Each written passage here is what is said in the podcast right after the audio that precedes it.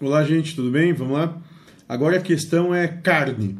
E a pergunta feita para o mentor foi a seguinte: e com relação a se alimentar de carne?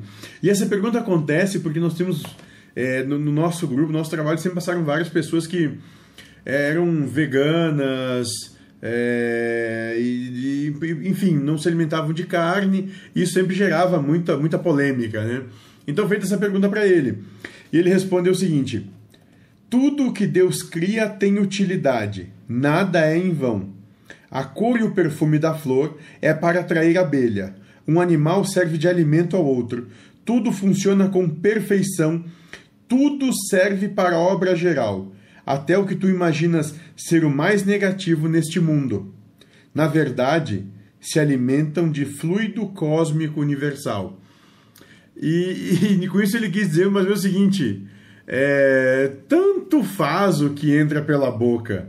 Não é? A gente não tem que se apegar a essas situações, nós não temos que colocar nessa, nessa de novo, nós estamos é, buscando subterfúgios para deixar de olhar para nós mesmos, para ficar olhando para o outro. Então, se tu quer comer carne, come. Se tu não quer, não come.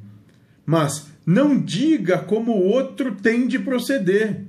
Deixa ele comer ou não comer em paz, não enche o saco de quem quer ou de quem não quer comer, que porque senão a gente sempre fica querendo estabelecer o nosso certo, a nossa verdade, as nossas condições para que a, a vida tenha de ser como a gente quer que seja, ou seja, a gente quer sempre tomar o lugar de Deus ante tudo o que acontece. Então, se alguém quer comer carne, o problema é dele que come carne. Se não quer comer carne, o problema é dele também que não quer comer carne. A proposta é existir, coexistir com paz e harmonia. Ou seja, se ele come carne, está tudo bem, se ele não come, está tudo bem. Se eu como, está tudo bem, se eu não como, está tudo bem. E fica todo mundo bem. Tchau, tchau.